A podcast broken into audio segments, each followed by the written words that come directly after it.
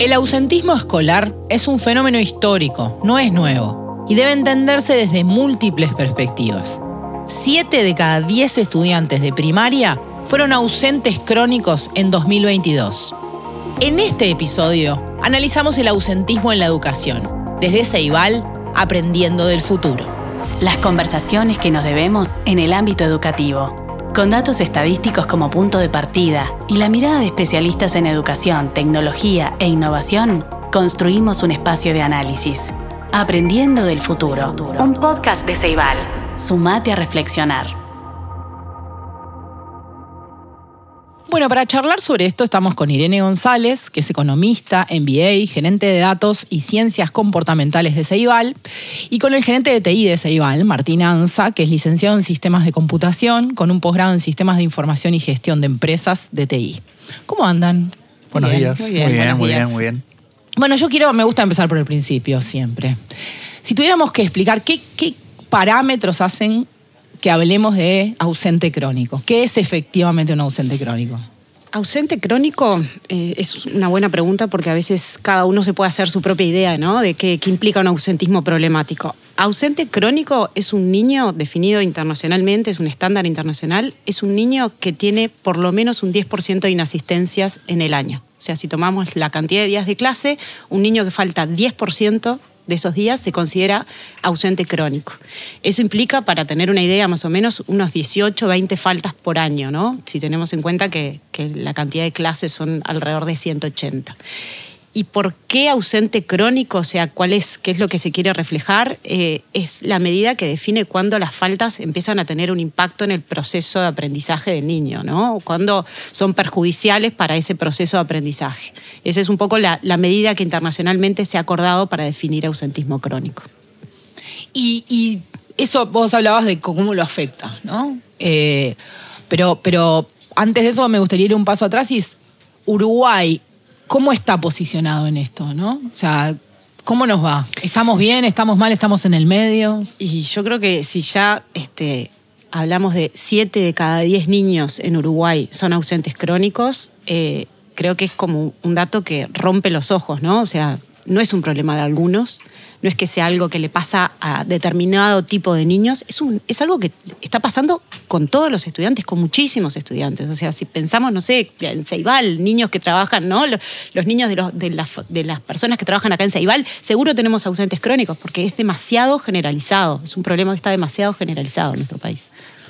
Y desde en la pandemia pasaron cosas que tenían que ver con que nos tuvimos que ir a casa, etcétera.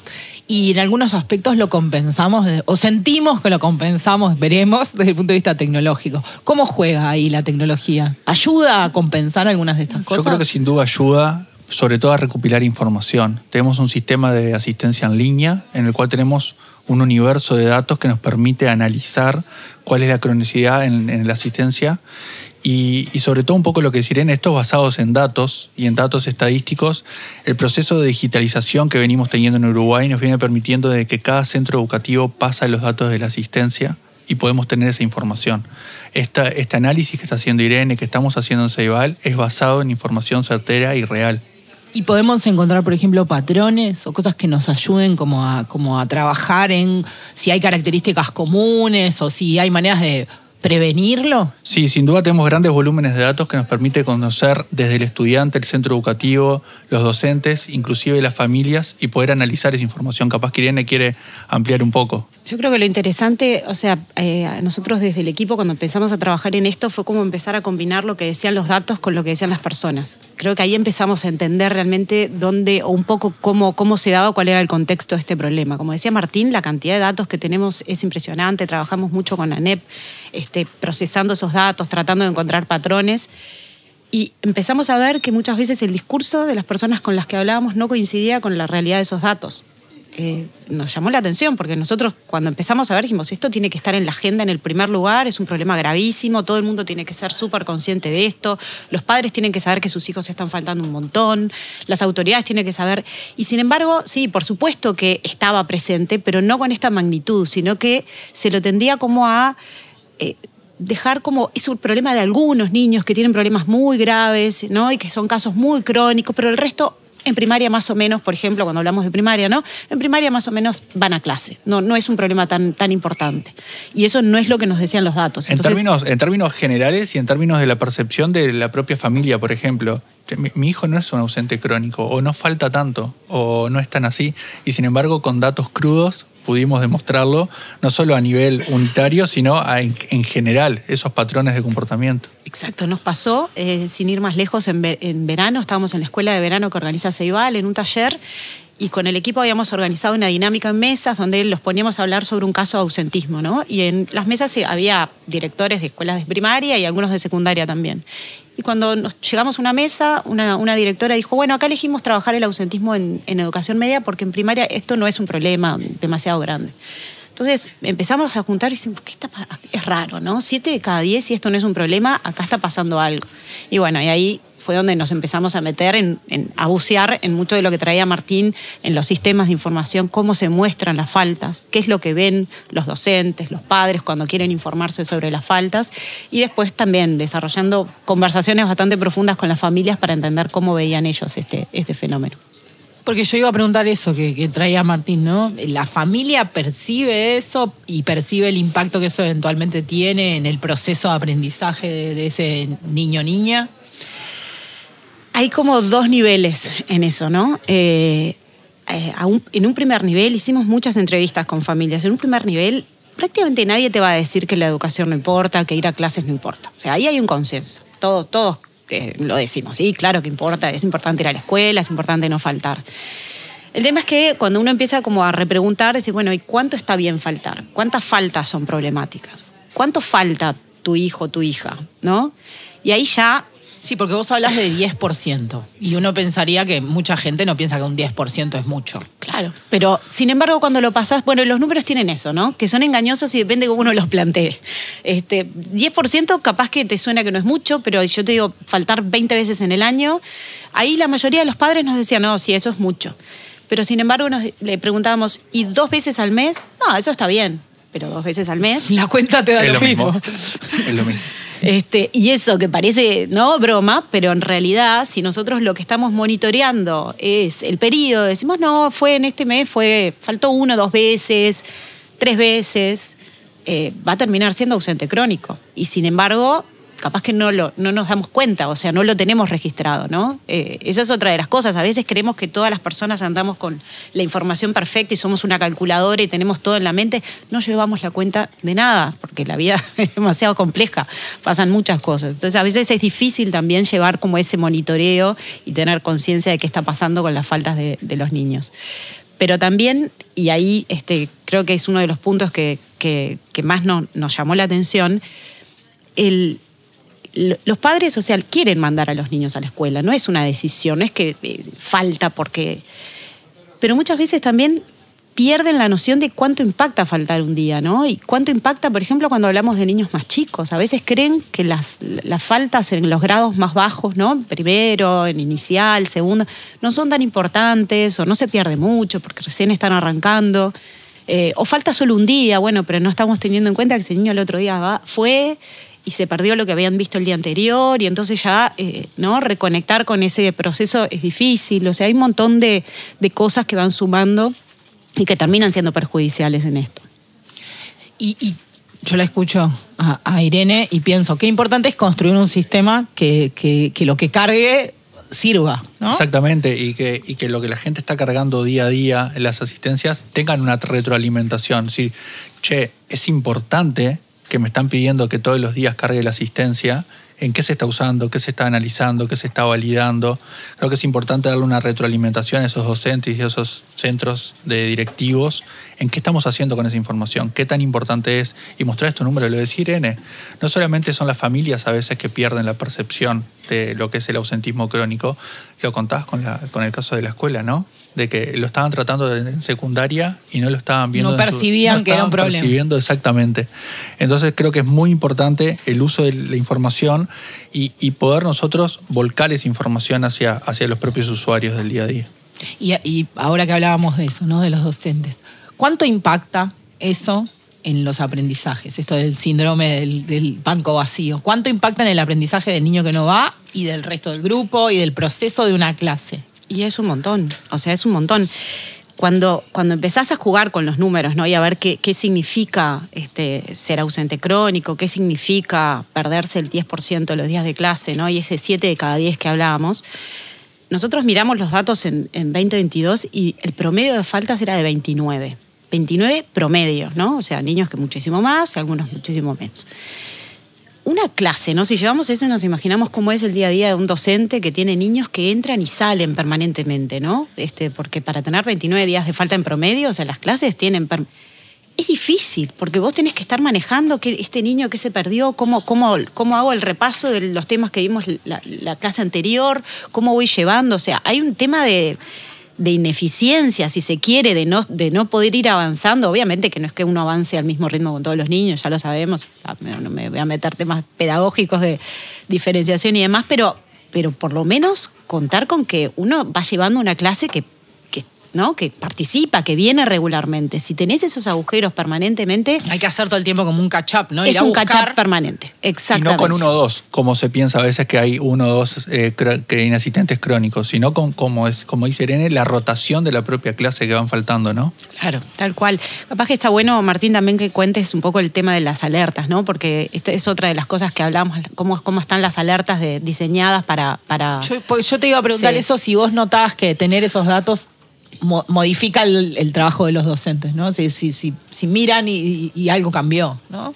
Sí, tenemos diferentes sistemas de información que dan, generan alertas. En el caso de URI, por ejemplo, tenemos una alerta a los tres días, pero el tema es cuando hay faltas salpicadas que las familias no lo pueden detectar. Generalmente si no son seguidas, digamos. las faltas no sean seguidas en general, salvo que un niño esté enfermo o se tenga que ausentar de manera un poquito más crónica.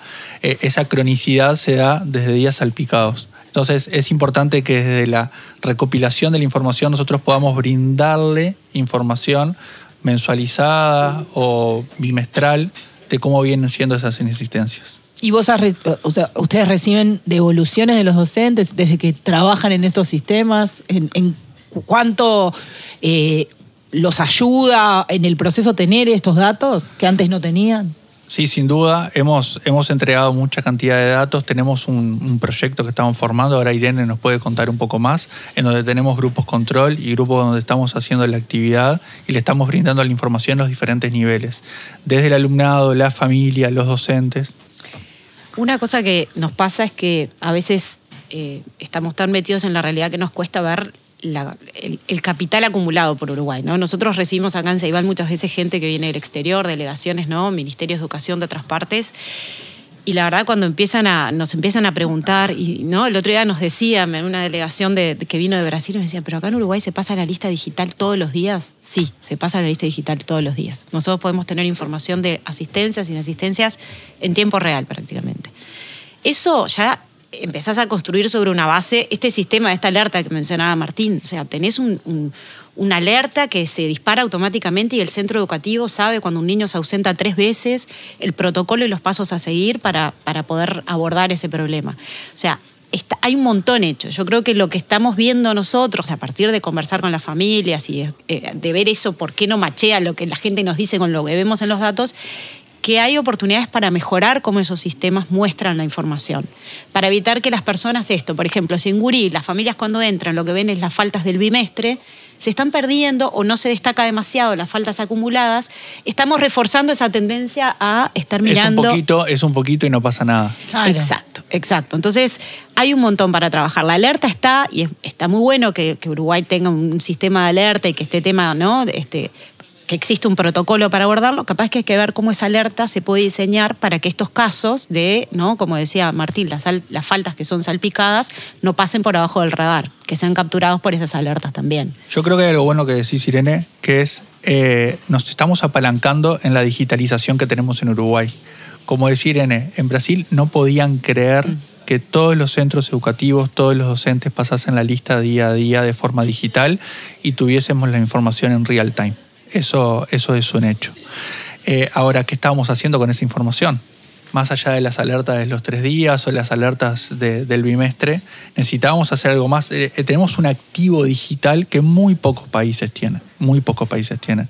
Entonces es un poco el, el abordaje de este proyecto de obtener esa información, recopilarla, analizarla y poder brindársela al público objetivo. Un ejemplo es, eh, los docentes, por ejemplo, pueden ver la información de inasistencias de sus estudiantes en Gurí. Ahora, lo que agregamos eh, en este proyecto que mencionaba Martín es que eh, armamos como un chatbot en WhatsApp que le llega una vez al mes un mensaje a los docentes y le damos la lista de los estudiantes que están por encima de ese 10% de inasistencias. Pero cuando fuimos a armar la lista, la dimos vuelta. O sea, en lugar de poner los niños que más faltan arriba, empezamos al revés, o sea, de 10%, pero los que están más cercanos al 10% a los que se van más para arriba. ¿Por qué?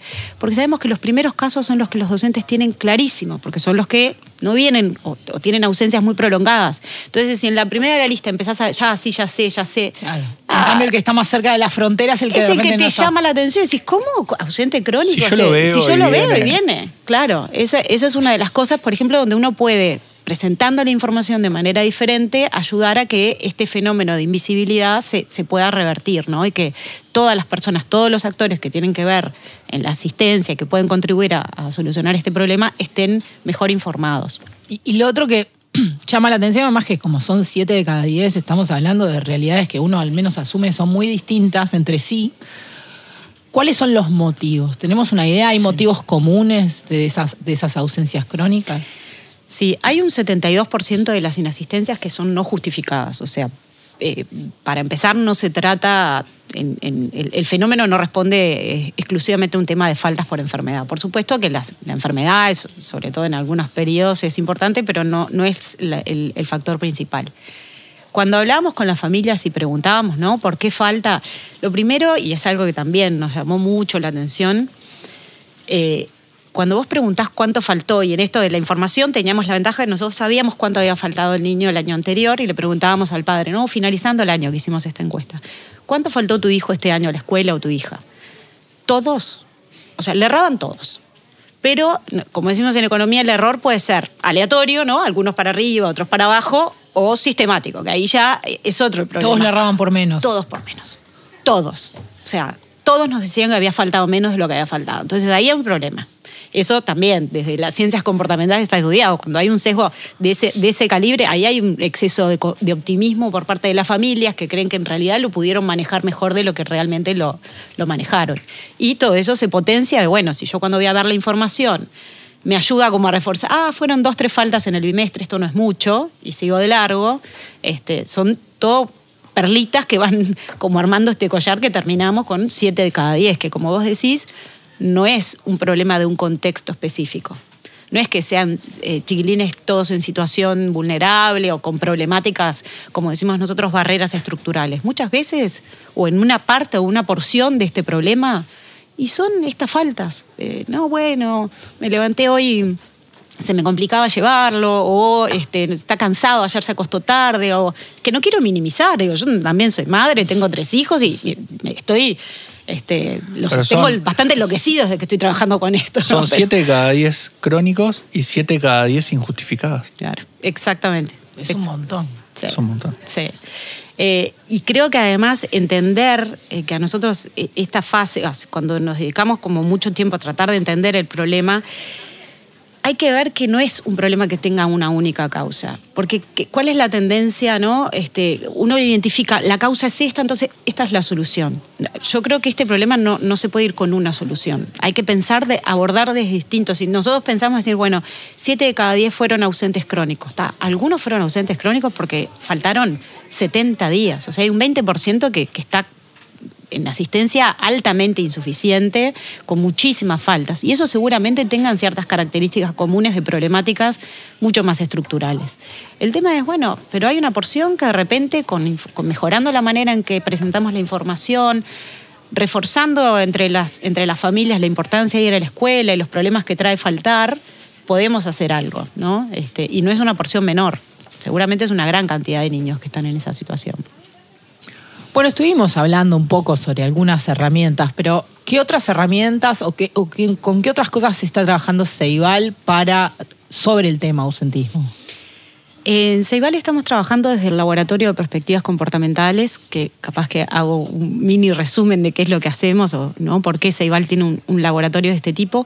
Pero básicamente las ciencias comportamentales, que es como una intersección entre distintas disciplinas, ¿no? Combina parte de psicología con parte de sociología, de economía y busca entender cómo las personas toman decisiones. ¿No? Entonces, bueno, en este caso, llevado a nuestro tema de ausentismo, bueno, cómo las familias, por ejemplo, deciden sobre la asistencia de sus hijos a clase, cómo los docentes deciden sobre cómo, cuándo actuar ante casos de ausentismo, cómo los directores, cómo las autoridades, cómo nosotros, o sea, hay todas distintas decisiones que tienen que ver con, este fenómeno. Entonces, desde el laboratorio eh, una de las cosas que hicimos, además de, esto que, fuimos describiendo con Martín, de bueno, meternos a entender la información, que, en nuestra metodología eso se llama como la fase de exploración, fue pensar en diseñar una solución, ¿no? Es decir, bueno, ¿cómo se puede contribuir a, resolver este problema? Y hago énfasis en la palabra contribuir, porque en general soluciones que vienen desde el lado comportamental no apuntan a resolver un problema de manera acabada, digamos, acá lo vamos a resolver el ausentismo en Uruguay. No lo que busca es entender qué parte de este, de este, problema se puede abordar con soluciones comportamentales, qué parte tiene que ver con estos sesgos y estas cosas que fuimos hablando hoy, y pensar una solución que ayude a que las personas al momento de tomar estas decisiones eh, tomen decisiones que terminen siendo mejor para ellas mismas. Eso es un poco la, lógica de esto. Entonces, bueno, nos hemos embarcado en, diseñar una solución que la estuvimos trabajando mucho con ANEP, que también buscamos mucha referencia internacional, porque hoy hablábamos, Uruguay tiene un, caso crítico de ausentismo, pero no es ajeno a lo que pasa en muchas partes del mundo, entonces esto también se ha, se ha investigado y se ha explorado internacionalmente. Y bueno, estamos embarcados actualmente en un estudio donde, como decía Martín hoy, eh, estamos trabajando en 210 escuelas.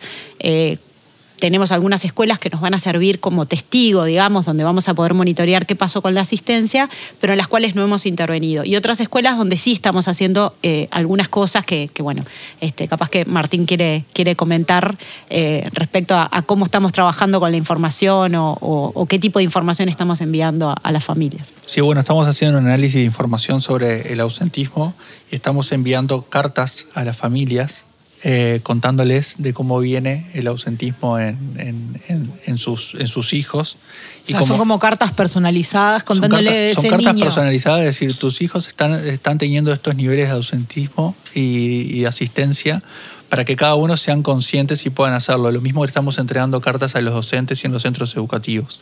¿Y qué pasa con eso? ¿Qué pasa? ¿Qué, pasa cuando llega la carta? ¿Ya han tenido como, algunas respuestas de que, qué le pasa a una familia cuando le llega esa carta? Bueno, lo primero es que es una carta, y es una carta, es un papel que llega, ¿no? Porque también este, cuando estábamos en la fase de diseño, muchos nos cuestionaban, decían, ¿por qué no mandan un WhatsApp? No, no, una carta y el WhatsApp en esto de, ¿no? de buscar el, impacto, ¿no? Y pensar un poco desde la reacción de las familias no es lo mismo. La carta, además, jugamos con, con un efecto que es en la fase de entrevistas, cuando preguntábamos cuánto falta tu hijo, ¿no? Nos decían, no, poco, poco, casi nunca falta, solo cuando hay casos, no sé, temas muy problemas muy graves, pero si no nos falta, ahora los compañeros sí faltan más. Entonces siempre veíamos como que las familias tenían idea de que su hijo no faltaba mucho, pero que los compañeros sí. Entonces lo que estamos mostrando es, le ponemos una barrita con la cantidad de faltas que tuvo ese niño o esa niña ese año, con la, la cantidad de faltas que lleva acumulada en el año, y comparamos con la mayoría de la clase cuántas faltas lleva, ¿no? Y muchas veces se ve que está por encima, ¿no? Entonces tratamos como de revertir esa percepción equivocada que a veces las familias tienen de que su hijo está faltando poco. Eso es uno de las, de los instrumentos. Reacciones de todo tipo. Eh, no pasaron desapercibidas. Eso es lo no, que. No pasa desapercibida. No pasa desapercibido, seguro. No. Eh, la verdad tuvimos la gran mayoría de las respuestas, porque bueno, pusimos una dirección de correo electrónico para que nos hicieran llegar comentarios y demás.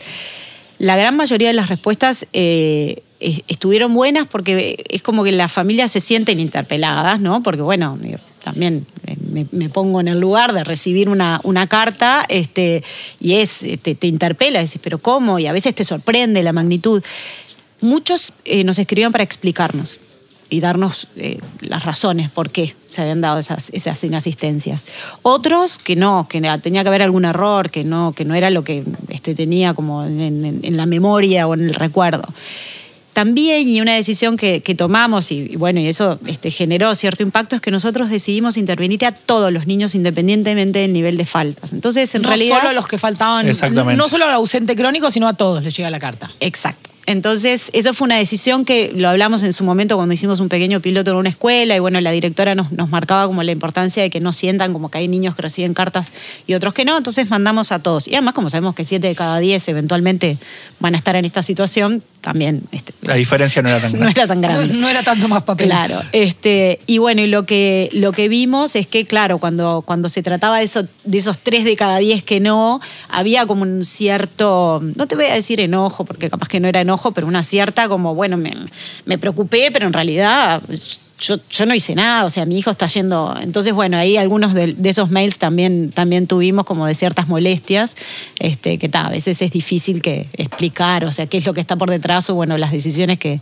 que se toman en el diseño. Pero bueno, son tres cartas, como decía Martín, eh, ya llevamos enviadas dos, eh, nos queda la tercera ahora en, en, octubre.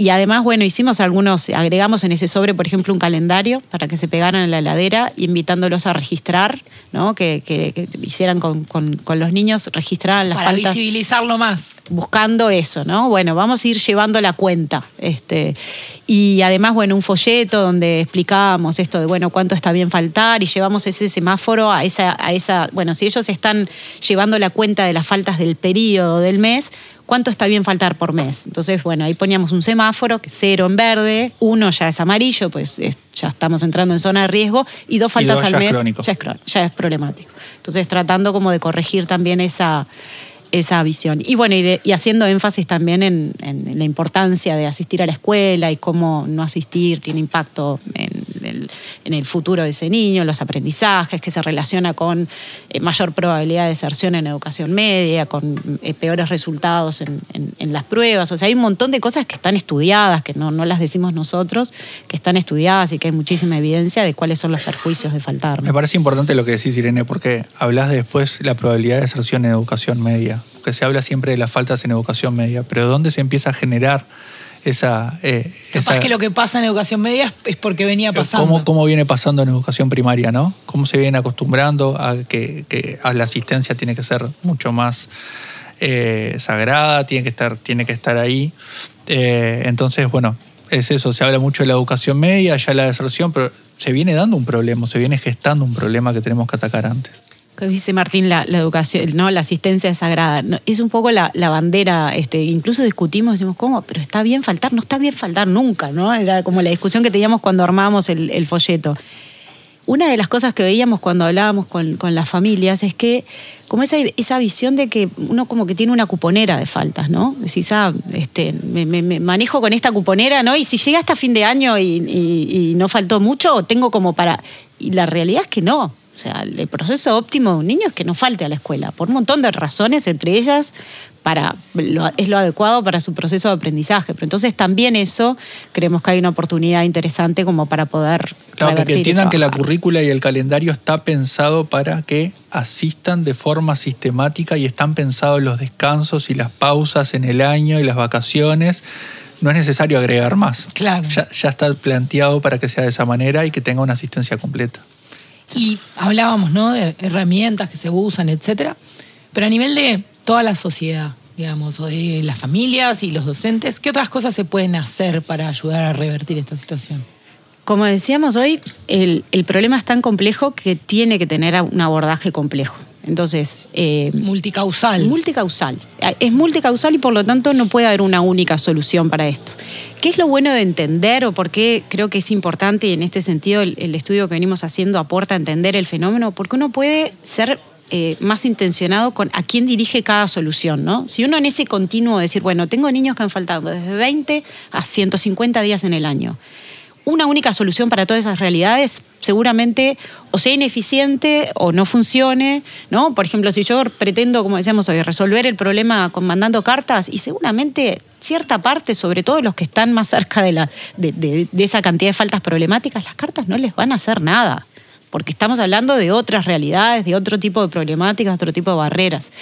Si yo puedo concentrar, por ejemplo, la intervención en niños que estén en el entorno de las 20 faltas, que hayan faltado mucho, pero no tanto, de repente ahí tengo más impacto. Y los centros educativos, este, tienen dispositivos. O sea, hoy hay programas. En primaria hay muchos programas que apuntan a eh, fortalecer el vínculo de, los niños con, la escuela y de asegurar que esos niños estén presentes. Hay maestros comunitarios, está el programa de escuelas disfrutables.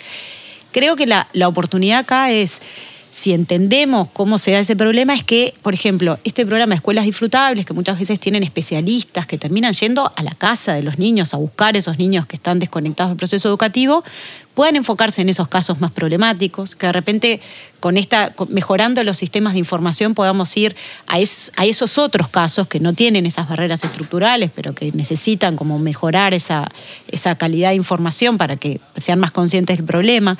Trabajar, como estamos haciendo ahora en una mesa de, de trabajo que tenemos con ANEP, revisando los sistemas de información, a ver, como decía Martín, cómo podemos mejorar esa alerta, cómo podemos mejorar los indicadores para que este problema sea más visible y sobre todo, que creo que este año eh, empezamos a ver que eso está pasando, que el tema escale en, la prioridad de la agenda educativa. O sea, porque es, decíamos hoy, si no se va a la escuela, no hay proceso, o sea, no, no, puede pasar nada, ¿no? Si no empezamos porque los niños estén en la escuela, es difícil plantearse metas más ambiciosas en términos de aprendizaje o de resultados educativos.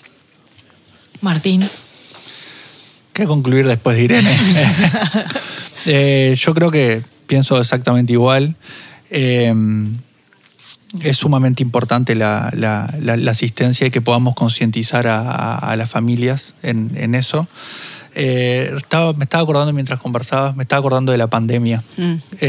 tuvimos índices similares. Yo recuerdo teníamos 500, 600 mil chiquilines conectándose diario de los 800 mil y teníamos instancias similares. Quiere decir que es e, es un problema que se da, e, es crónico, yo creo que la palabra es súper acertada, y tenemos que intervenir a las familias, intervenir también en los, creo que los centros educativos tienen que ser más conscientes. Eh, estas 220 eh, escuelas que estabas mencionando, eh, me lo imagino a nivel país. Tenemos la información, tenemos las capacidades. Imagínate una política a nivel país de las asistencias de esto, yo creo que podría ser espectacular. Irene, Martín yo creo que lo, único que ah, me gustaría agregar para, para, el cierre, a veces estas cosas como que parecen obvias, ¿no? Y uno se puede sentar acá y decir, ay, pero ¿cómo no, no ves que dos faltas este, termina? No es nada obvio. No. No es nada obvio.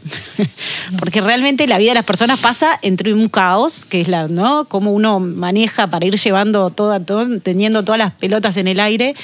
Entonces, eh, creo que lo primero es entender que, sabemos que las familias hacen lo mejor que pueden, que los actores educativos hacen lo mejor que pueden. El tema es, a veces creo que la ventaja de poder tener foco o de poder mirar de cerca un problema es que uno tiene e, esa capacidad de detectar cosas que están al alcance de la mano. O sea, creo que ese es como uno de los principales objetivos que tenemos del laboratorio, es buscar qué es lo que realmente no debería ser un problema porque se puede abordar de manera sencilla, de manera a Un problema complejo que, que termina teniendo la sencillez de asistir, de medir las faltas, de que vayan en el día a día, de que no tengan esa ese batch ahí que decías vos de, ah, bueno, puedo faltar 6, 7 veces al la año. Cuponera. Tengo la cuponera. exactamente. Exactamente. Muchísimas gracias a los dos. Bueno, un placer. Gracias. Gracias. Aprendiendo del futuro. Un podcast de Ceibal.